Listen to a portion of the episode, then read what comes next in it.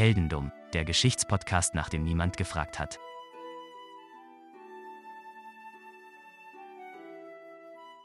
Hallo Daniel. Hallo Philipp.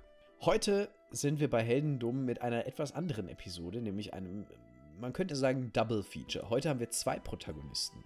Nicht, dass es den Rahmen sprengt. Ja, um Gottes Willen, den Rahmen sprengt es nicht. Ähm, es sind nur zwei Protagonisten, die in der Weltgeschichte äh, beide eine ähnliche Sache gemacht haben und deswegen heute beide mit dabei sind. Also die beiden haben zumindest in dem, was sie gemacht haben, äh, relativ ähnliche Ergebnisse. Sie haben das unterschiedlich, auf unterschiedliche Weisen erreicht, aber sie haben das gleiche Ergebnis. Und äh, das ist ein Ergebnis, wo, sagen wir mal, wir heute noch von profitieren. Das ist, ist ein bisschen ähnlich wie bei Fürst Pückler, weil von dem profitieren wir ja heute auch noch. äh, aber von diesen beiden Menschen profitieren wir noch ein bisschen mehr, denn ohne die gäbe es wahrscheinlich gar keinen Fürst Pückler mehr. Schauen wir mal. Also, schauen wir mal rein. Zunächst fangen wir mal an mit Vasili. Der gute Vasili. Vasili ist Russe. Klingt auch so. Ähm, Vasili ist Russe, geboren in einer Bauernfamilie Anfang des 20. Jahrhunderts. In den 20ern. Wie viele andere. Wie viele andere. In der Sowjetunion geboren, ist äh, dort zur Schule gegangen, ist 1942, äh, hat er sich entschieden, zum Militär zu gehen, äh, ist auf eine Marinespezialschule in Leningrad gegangen. Ist ja quasi auch mitten, mitten rein, ne? direkt mitten rein ins sowjetische äh, System. 1942 jedenfalls hat er angefangen an der Marinespezialschule in Leningrad und äh, er war schon seefahrerisch äh, unterwegs. Also er ist viel auf Schiffen gefahren, auf U-Booten, bei so Minenabwehrschiffen äh, mitgefahren. Ja, da hat er auch dann seine erste Kriegserfahrung gesammelt 1945 im Krieg der Russen gegen die Japaner. Hat er äh, auf einem Marineabwehrschiff, äh, Minenabwehrschiff, nicht Marineabwehrschiff, aber auch in gewisser Weise ähm, gedient und äh, ist da quasi im Krieg gewesen. Dann auch nach dem Krieg war er in Aserbaidschan. Da ist er auf die Kaspische Rotbanner Offiziershochschule der Seestreitkräfte SM Kirov gegangen. Es klingt auf jeden Fall nach einer erfolgreichen Laufbahn bis dahin. Es klingt vor allem nach einem Spionagethriller. Das sowieso. Er ist dann bis 1975 U-Boot-Kommandeur an verschiedenen Orten gewesen. Also er hat schon der, der, er hat das, er hat das Marine-Life gelebt, könnte man sagen. viel zu tun gehabt im Kalten Krieg, viel rumgefahren, gerade in den 50er und 60er Jahren. 1975 dann Kommandeur der Kaspischen Höheren Seekriegsschule, also äh, exakt das, wo er früher gelernt hat, im, am Kaspischen Meer. Da hat er dann eine Seekriegsschule kommandiert. So, das ist sein Leben. 1985 hat er dann da aufgehört, ist 1998 an Krebs gestorben, vermutlich wegen eines Lecks in einem Atom-U-Boot, wo dann radioaktive Strahlung ausgetreten ist. Das sind auch so, auch so Unfälle, oder nicht mehr als Unfälle, aber es kann passieren, ne? Und da weißt du nie, woher es gekommen ist. Man weiß nie, woher es kommt. Jetzt ist natürlich die Frage, wofür könnte dieser Mann berühmt sein? Was könnte dieser Mann in seinem Leben gemacht haben, während er da mit seinen U-Booten rumgefahren ist, was man heute kennt? Ich muss tatsächlich sagen, du hattest mir im Vorfeld schon gesagt, vielleicht kenne ich die und du hast jetzt gerade zwei, drei Sachen gedroppt, wo ich schon ahnen könnte, wo es hingehen kann.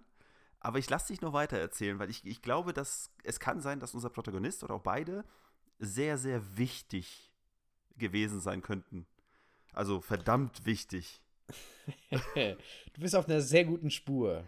Beide Protagonisten sind in der Tat wichtig. Ähm, am 27. Oktober 1962 nämlich ist Vasili mit einem Atom-U-Boot unterwegs und äh, er ist da einer von drei Offizieren. Zu den Offizieren gehört auch der Kapitän, ein weiterer Offizier und er. Und äh, die sind unterwegs in einem russischen Atom-U-Boot und sind ähm, sozusagen auf der Streife. Die schwimmen halt so rum ja, wie man das halt so macht, und gucken, was man so sieht. Ja, ein Oktopus, eine Qualle. Und die hören bestimmt auch ganz viel. Die hören bestimmt auch ganz viel, genau. Was sie aber nicht hören, ist, dass äh, eine ganze Menge amerikanische Zerstörer auf dem Weg zu ihnen sind. Ich, ich glaube, ich weiß, was hingeht.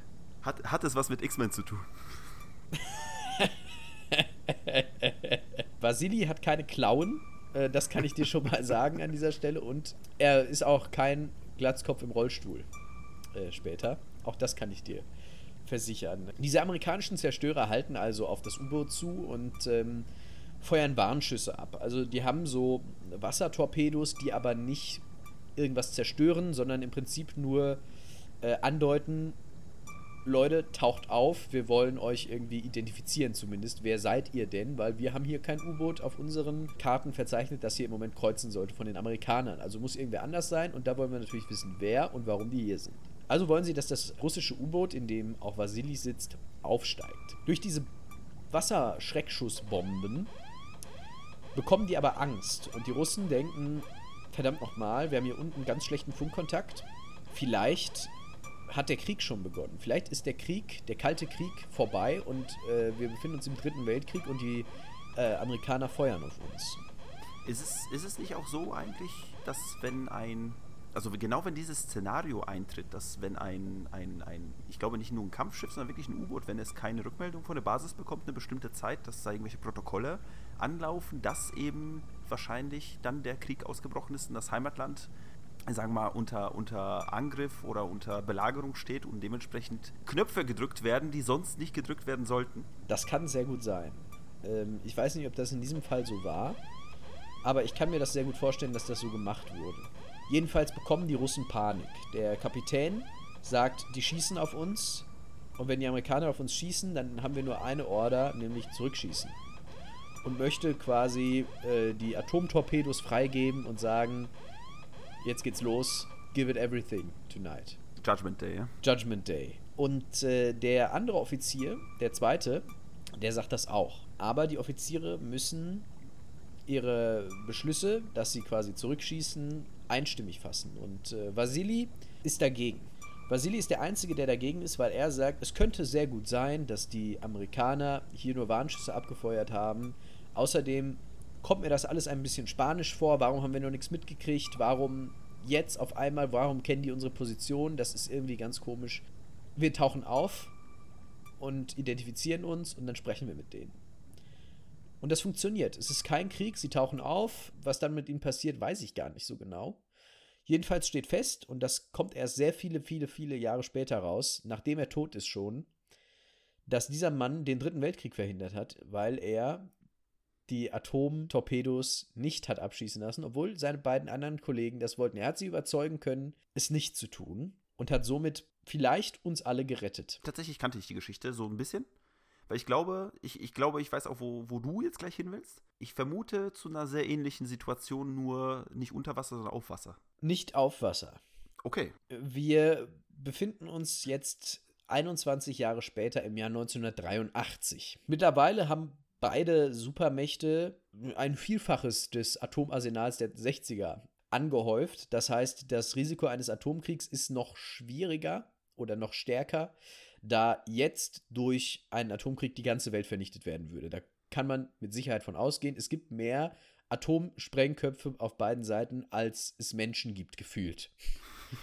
auf jeden Fall würde, wenn die Atomarsenale abgefeuert, abgefeuert werden, die ganze Welt in Trümmern liegen. Das ist sicher. Und beide bereiten sich auf den Erstschlag vor, sozusagen. Also beide gehen davon aus, wenn irgendjemand eine Rakete startet, einer von beiden, dann schießen wir zurück, noch bevor die hier ankommt, weil die werden einen sogenannten Enthauptungsschlag vorhaben, wenn sie das machen. Ein Enthauptungsschlag ist ein Schlag gegen die Zweitschlagsysteme. Das bedeutet, ich schieße mit einer Atombombe auf ein Lager mit Atombomben, damit die Atombomben nicht abgefeuert werden können. Nicht zu verwechseln mit dem Enthauptungsschlag bei einem Vampir im Grab.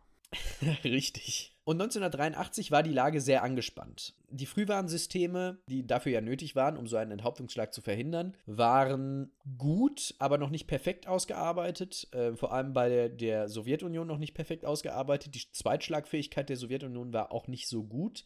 Man hatte da eine sehr dezentrale Steuerung eingesetzt. Das hat nicht so gut funktioniert. In den 80ern war viel los, äh, gerade Anfang der 80er, äh, 79, äh, die Russen überfallen Afghanistan. Äh, Ronald Reagan bezeichnet die Sowjetunion 1983 als Reich des Bösen.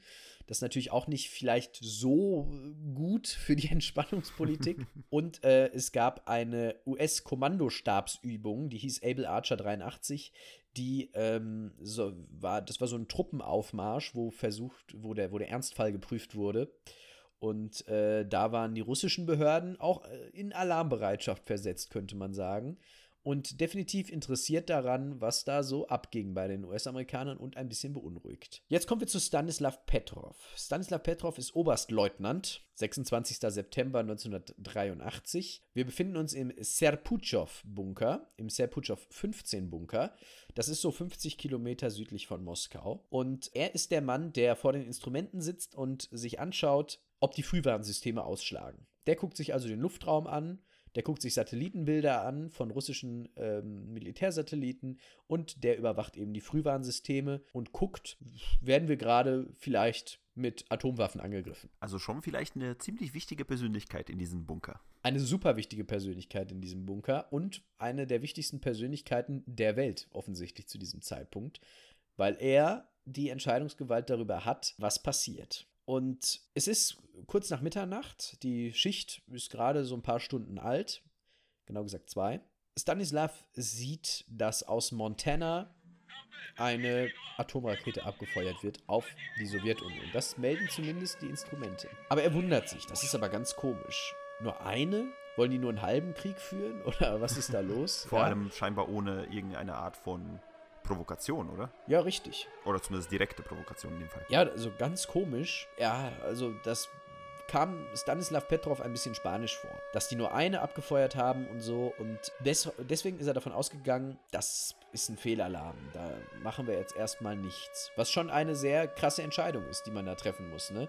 Weil wenn es wirklich so gewesen wäre, hätte man vielleicht einen Enthauptungsschlag vor den Bug bekommen und dann wäre es mal vorbei gewesen mit dem Zweitschlag, mit dem Rückschlag und dann wären die Sowjetunion äh, als Verlierer da gewesen und äh, was mit Stanislav Petrov dann passiert wäre, also das wollen wir uns gar nicht überlegen. Gulag ist, glaube ich, die Antwort. Jedenfalls hat er alles nochmal gründlich durchgecheckt, konnte keine Rakete erkennen und war sich äh, nicht sicher, meldete aber letztlich einen Fehlalarm. Aber es geht langsam auf die 1 zu und mittlerweile war es dann ein paar Minuten ruhig, aber jetzt kommt eine zweite, dritte, vierte und fünfte Meldung über weitere abgefeuerte Raketen. Und jetzt ist der Punkt erreicht, wo man sich überlegen muss, vielleicht stimmte es doch. Vor allem, da weißt du ja nicht, ob die erste nicht-Rakete doch eine war, wie gesagt, und vielleicht irgendwo schon Leute gestorben sind deswegen. Vielleicht hast du ja jetzt äh, in dem Fall als, als die Persönlichkeit, die da vor dem Bildschirm sitzt, äh, möglicherweise paar Dutzend, tausend Leute auf dem Gewissen. Absolut. Und vor allem jetzt, bei sechs Raketen kann es ja sein, äh, bei fünf Raketen kann es ja sein, dass eine, die erste, die ein paar Minuten früher kam, vielleicht ein, ein Fehlalarm war, aber die anderen nicht. Mhm. Oder dass die eine irgendwie nicht richtig funktioniert hat und irgendwo abgestürzt ist und er die deswegen nicht sehen konnte, aber die anderen funktioniert haben. Oder speziell wirklich als quasi also ich, ich meine, ich könnte mir jetzt vorstellen, als, als Taktiker ja, der US-Armee in den 80ern, wir schicken jetzt eine Fake-Rakete los, damit die Russen merken, ach, das ist ein falscher Alarm und schicken dann nochmal fünf hinterher. Und dann denken die, ach ja, ja, das ist wir wieder, die machen da irgendwas, aber es sind gar keine Atomraketen und dann am Ende doch. Also wäre eine Möglichkeit. Das ist alles Täuschung durch Täuschung siegen, ja. Also für mich wäre das, wär das eine sehr, sehr gute, äh, ein sehr, sehr guter Film in den 80ern gewesen, finde ich. Das ist, das ist doch der Prototyp des 80er-Jahre-Films. Kevin Costner als Armeeoffizier und äh, vielleicht noch irgendwie, weiß ich nicht, Gene Hackman. ja, es ist ja so ein bisschen Wargames auch, ne? Ja. Und äh, wer natürlich auch noch äh, dabei sein muss, ist natürlich Harrison Ford als ganz Präsident. Wichtig. Äh, ganz wichtig, er ist ja. Präsident. Das, das war schon immer so. Er ist immer Präsident. Manchmal auch Pilot. Und manchmal Präsident. ist er auch Pilot, manchmal ist er auch Jack Ryan. manchmal auch das, ja. Manchmal ist auch Jack Ryan Präsident. Das aber egal. Also, Petrov, Stanislav Petrov sitzt äh, in seinem Kämmerchen im sowjetischen Bunker, sieht, dass fünf Atomraketen auf die USA zu fliegen und also er sieht es nicht, er bekommt es gemeldet vom Frühwarnsystem und überlegt sich, das ist jetzt schwierig. Ähm, was mache ich denn jetzt? Bei einer hätte ich gesagt, es ist ein Fehlalarm, aber bei fünf, er wartet dann ein bisschen ab. Er hat eine Viertelstunde Zeit exakt, um das an seinen Vorgesetzten zu melden. Er wartet und wartet und wartet und wartet und er wartet exakt 17 Minuten. Also überzogen, ne? Er hat die Zeit überzogen. Er hätte also er war sich bis zu dieser 17. Minute nicht sicher, ob tatsächlich Raketen auf die USA, äh, auf, die, auf die Russen zufliegen. Er hat 17 Minuten gewartet und nach 17 Minuten konnte er feststellen, es war ein Fehlalarm. Wow. Wäre er zwei Minuten früher gegangen, in dem Glauben, dass es noch richtige Raketen sind, hätte er wahrscheinlich gemeldet, die schießen auf uns und man hätte wahrscheinlich einen sowjetischen atomaren Erstschlag durchgeführt, ohne dass die Amerikaner was gemacht hätten. Stellte sich am Ende heraus, dass das Frühwarnsystem Sonnenreflexionen auf Wolken Wow. ähm, registriert hatte und nicht den Dampf von startenden Raketen. Erzähl das mal deinen Vorgesetzten. Ja, warum haben wir die Amerikaner angegriffen? Ja, Wolken. Wolken. Ich, ich habe in den Wolken gesehen. Die eine Wolke sah aus wie eine Rakete und die fünf Wunderschönes auch. Schäfchen. Ja, scheiße, ey, wow. Das ist, also ich sag mal so, bei, bei, dem, bei der U-Boot, bei der U-Boot-Geschichte ist es ja natürlich nochmal ein bisschen anders, weil du, äh, die, sind, die Gefahr ist da, sie schießen auf dich. Und auch wenn sie nicht wirklich, also mit, scharf, mit scharfer Munition auf dich schießen, ist es trotzdem so eine, so eine gewisse, ähm, so ein gewisser Druck. Wir werden beschossen, wir werden angegriffen in irgendeiner Art und Weise.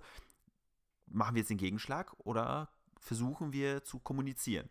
Aber jetzt bei der Situation, bei der zweiten, du sitzt im Bunker und dir wird einfach nur angezeigt, hallo, da kommen sechs Raketen, ist schon unschön, würde ich behaupten. Trotzdem hat, Ja. er, hat er richtig reagiert in dem Fall.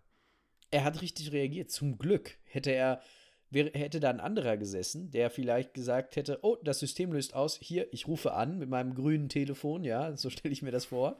Ähm, Die Amis haben das rote. Telefon von dem Vorgesetzten. Oder so, ja. Ja, genau, die Amis haben das rote Telefon und die, die Sowjets haben dieses olivgrüne, dunkle Genau. Bakelit-Telefon, ja. Mit so einer Riesenstrippe.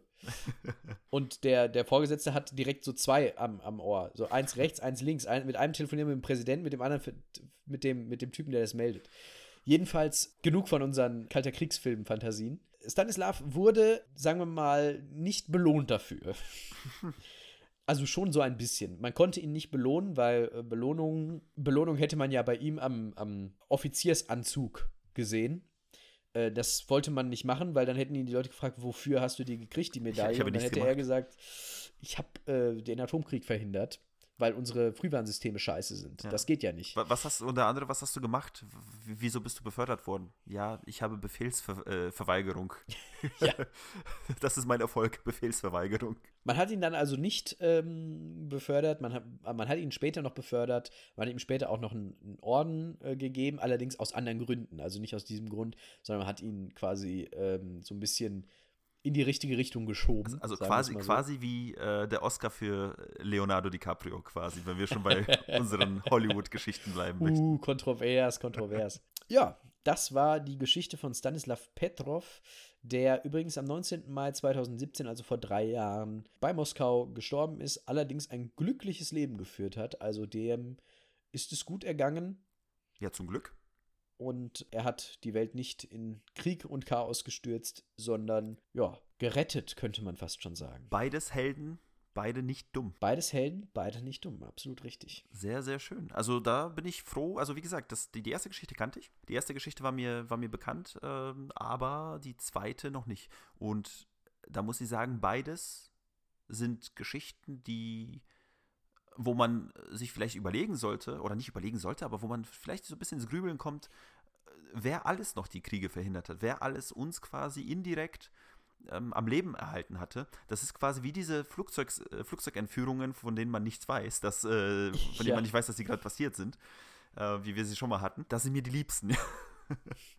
Das ist interessant. Es gibt sicherlich auch auf Seiten der Amerikaner äh, den einen oder anderen, der aus irgendeinem Grund einen Krieg verhindert hat. Das gibt es sicherlich. Ich meine, es gibt ja, das ist eher dumm, was mir jetzt einfällt. Es gab ja die Geschichte mit den Atomcodes, die irgendwie jahrelang seit dem Kalten Krieg auf 0000 gestellt waren, weil sie keiner irgendwie aktualisiert hatte äh, und da irgendwie sich niemand drum gekümmert hat. Ne? Also das ist, die haben es, ähm, die Amerikaner haben die Kriege tatsächlich aus Versehen meistens verhindert oder einfach, oder nicht aus Versehen, sondern die haben Glück gehabt, dass die, dass die Atomkriege nicht aus Versehen passiert sind, so rum eher. Ja, ich habe ähm, das äh, mal irgendwann in einem, in einem Video gesehen, wie die ähm, US-amerikanischen Atombasen so aussehen. Und die nutzen tatsächlich als Datenträger, was nutzen die als Datenträger? Interessante Frage. Wahrscheinlich Floppy Disks. Floppy Disks. Die nutzen Floppy Disks. Im Jahr 2020 nutzen die US-amerikanischen Atombasen Floppy Disks. Ich muss ja zugeben, ich würde tatsächlich eher Lochkarten nehmen, wenn wir schon dabei sind, weil eine Floppy, ich habe es mal geschafft, mal eine kurze Heldendumm-Geschichte von mir. Ich habe mal ein Praktikum gemacht in einem kleinen PC-Laden, lange, lange her. Und ich hatte keine CDs und ich hatte keinen Brenner, also habe ich mir eine Floppy-Disk geschnappt. Das war noch, ist ein paar Tage her. Ich habe meinen mein Praktikumsbericht geschrieben, habe das in Word quasi abgespeichert, auf die Disk, auf die Floppy Disk äh, geschoben, bin dann zum, äh, ja, zu, zu meinem Praktikumsplatz hingegangen, habe die Disk dahingelegt. Der Betreiber von dem Laden hat mich angeguckt, hat gesagt, ja okay, gucke ich mir an, hat die Disk eingeschoben und alles war weg. Ich bin unter einem Elektromast drunter gelaufen und die Daten waren weg. Mit einer Lochkarte wäre das nicht passiert. Mit einer Lochkarte wäre das nicht passiert, das stimmt. Mit einer Holzschnitzerei noch weniger. Ja. Und ganz sicher ist nur Papyrus. Nope. Es gibt halt Dinge, die gibt es nicht umsonst. Ja, Floppy Disk. Interessant. Also, äh, die haben dann natürlich kein Internet und sowas, weil Hacker und so, das kann ich ja verstehen. Aber man könnte, man hätte trotzdem mal von der Floppy Disk aufrüsten können. Ja, oder irgendwas Spezielles, was halt irgendwie sicherer ist. Ne? Man kann auch dafür mal so ein paar Millionen ausgeben, um da was zu entwickeln. Würde ich so mal behaupten. Ja. Vielleicht hat hier jemand von unseren Zuhörern eine super Idee, die können wir dann ans Pentagon pitchen. Richtig, wir pitchen ans Pentagon. Wenn einer ans Pentagon pitcht, dann wir. Ich glaube, nicht mal der Präsident kann, könnte dem Pentagon was pitchen, vor allem nicht der jetzige. Das ist dann der, der, der Pentagon Elevator Pitch. Dankeschön fürs Zuhören. Ich habe zu danken. Es war eine tolle, oder es waren zwei tolle Geschichten, die uns beide auf jeden Fall und auch alle da draußen betreffen. Ja, wir sind deswegen hier. Ne? Wir, sind, wir sind beide nach diesen beiden äh, Geschichten geboren. Und deswegen können wir die Geschichte auch erzählen. Deswegen Wunderbar. können wir die Geschichte erzählen. Und zum Geschichten erzählen sind wir ja hier. Und ich hoffe, ihr hört uns nächstes Mal auch wieder zu, wenn wir wieder Geschichten erzählen. Bis dahin, macht's gut. Vielen Dank und tschüss.